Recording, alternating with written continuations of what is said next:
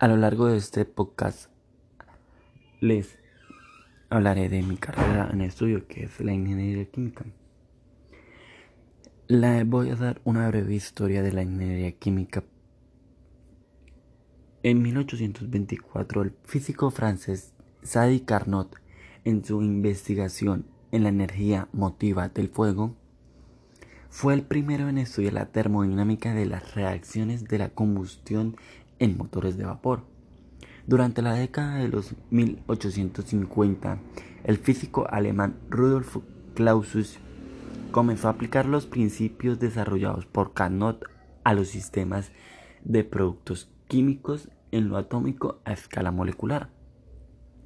Durante los años de 1873 a 1876, en la Universidad de Yale, el físico matemático americano William Gibbs fue el primero en dirigir en los Estados Unidos una serie de tres escritos.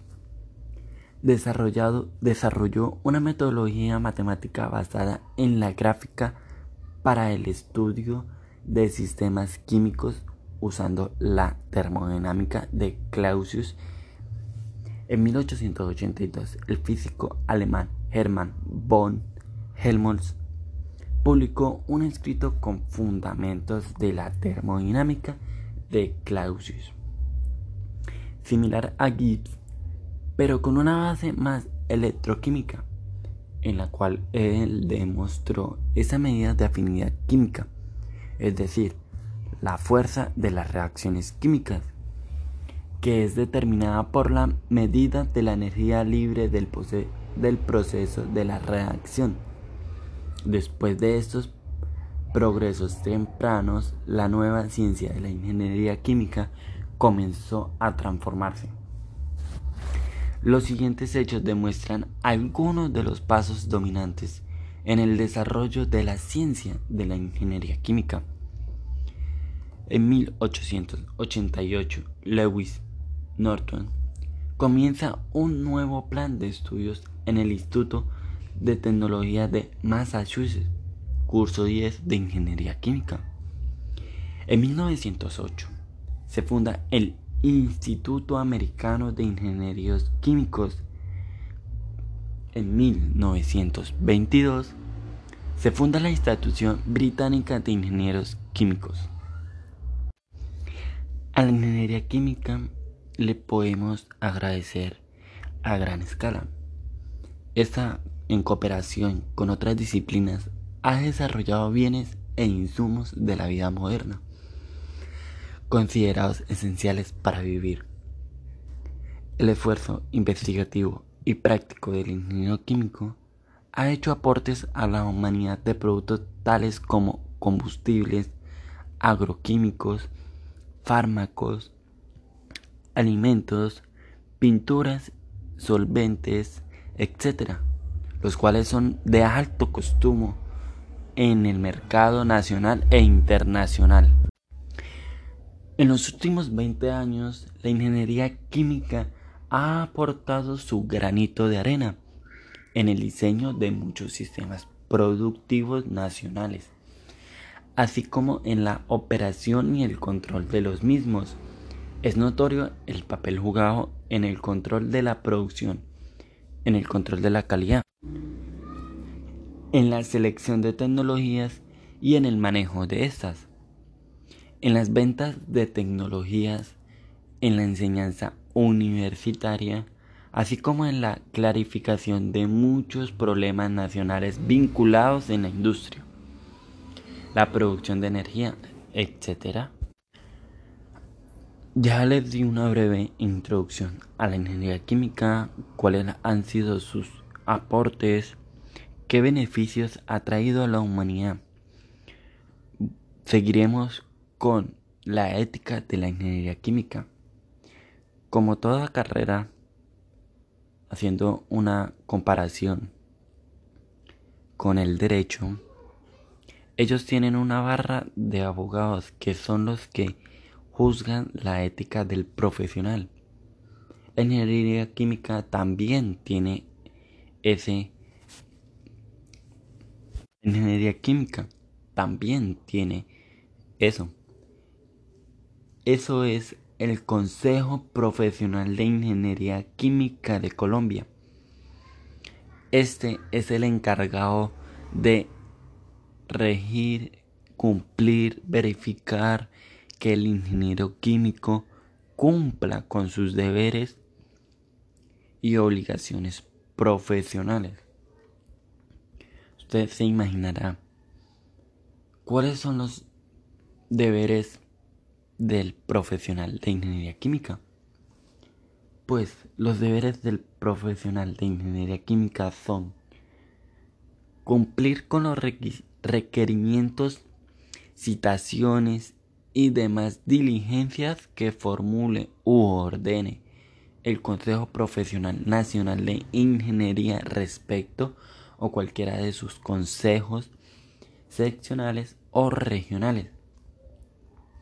Custodiar y cuidar los bienes, valores, documentación e información que por razón del ejercicio de su profesión se le hayan encomendado o los cuales tengan acceso impidiendo o evitando su sustracción, destrucción, ocultamiento o utilización indebidos de conformidad con los bienes a que hayan sido destinados.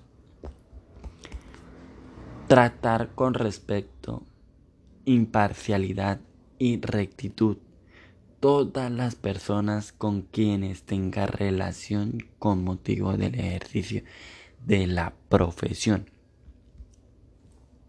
Les voy a explicar un poco más acerca de este deber. Es decir, el ingeniero químico puede tener, trabaja en una empresa de fármacos. Él tiene, la empresa ha descubierto la fórmula para combatir un virus altamente contagioso. Este debe asegurarse que no saldrá del laboratorio.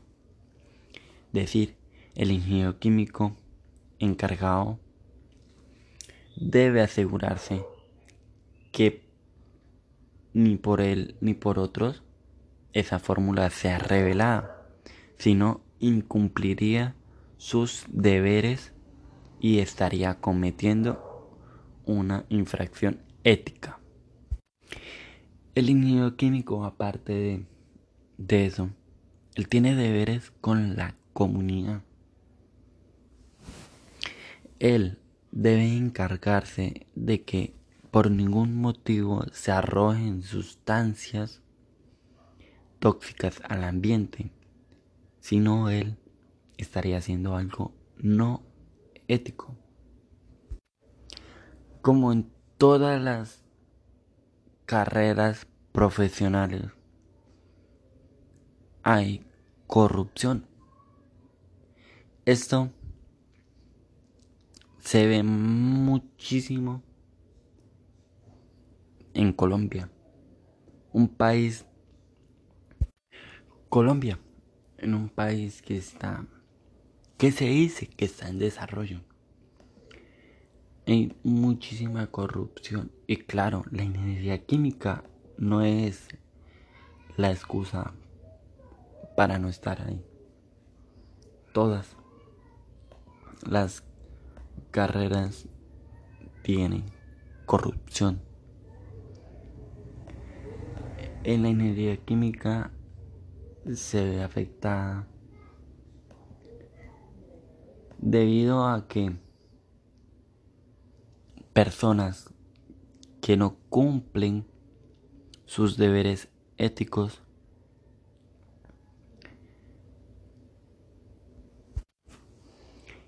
y claro esto se ve afectado en empresas que no cumplen la ley es decir sobornan a los encargados en verificar los controles ambientales, es decir, el Ministerio de Ambiente. para que así en una empresa, poniendo un ejemplo de textiles, arroje todos sus colorantes, pigmentos a un río, poniendo un ejemplo, poniendo el ejemplo a un río. Así estarían incumpliendo la ley. Pero pues al ser ayudantes, cómplices de la corrupción, ayudan a que esto pase desapercibido.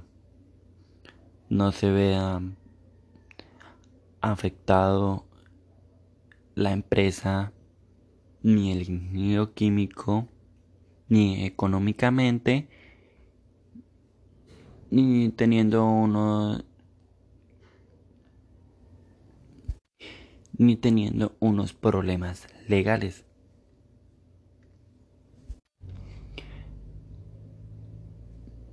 En la ingeniería química debemos cumplir las normas al pie de la letra, si no, esto traerá consecuencias.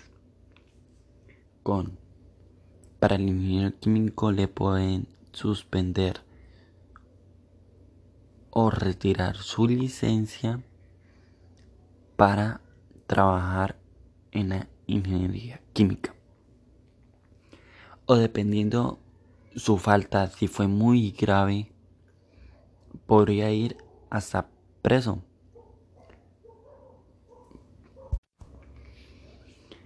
Esta carrera, desde mi punto de vista, diría que no se podría trabajar con familiares, es decir, en un área muy cercana. Esto es debido a que nuestros cinco sentidos no estaría en nuestro trabajo, que es muy riesgoso en parte, y estaría distraído por un factor que sería los sentimientos, las emociones. Esto podría ocurrir graves problemas en que se haya utilizado mal un reactivo en un proceso químico puede hacer de que el reactor o explote o tenga una contaminación hacia el, ambiente o hacia una tierra y la vuelva infértil. Como ya se ha visto en los casos de Hiroshima y Nagasaki, que esas tierras han quedado infértiles debido a dos grandes explosiones atómicas que fueron enviadas por los Estados Unidos. Así como este tierra quedó infértil, podría la ingeniería química ocasionar en casos como explosiones de reactores. Un caso muy conocido es el de Chernobyl en Ucrania, que debido a un accidente nuclear causando la muerte de más de 100.000 personas en Ucrania, Rusia y Bielorrusia, siendo los países más afectados por la catástrofe. Esto es un ejemplo claro de que la ingeniería química debe ser muy paso a paso, cumplir con sus deberes, no tener distracciones como las que podrían causar un familiar cerca. En el mismo caso de Chernobyl puede verse la corrupción, debido a que el país no dijo que había ocurrido una catástrofe, sino dos semanas después, ocultando información que debía ser importante para las personas debido a que su vida estaba en peligro. Esto nos ha puesto a pensar que la ingeniería química debe ser muy rigurosa, debe tener un control muy especial en su labor.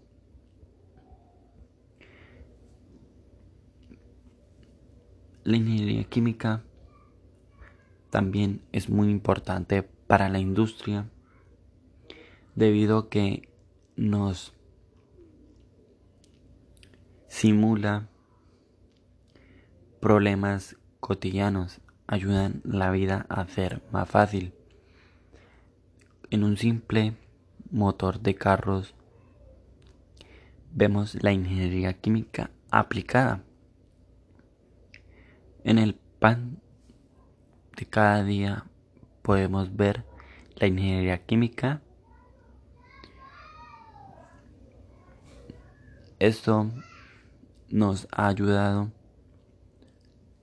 a hacernos la vida más fácil. Gracias por escuchar este podcast. Estaré en contacto con ustedes para unos próximos podcasts. Que tengan buen rato. Hasta luego.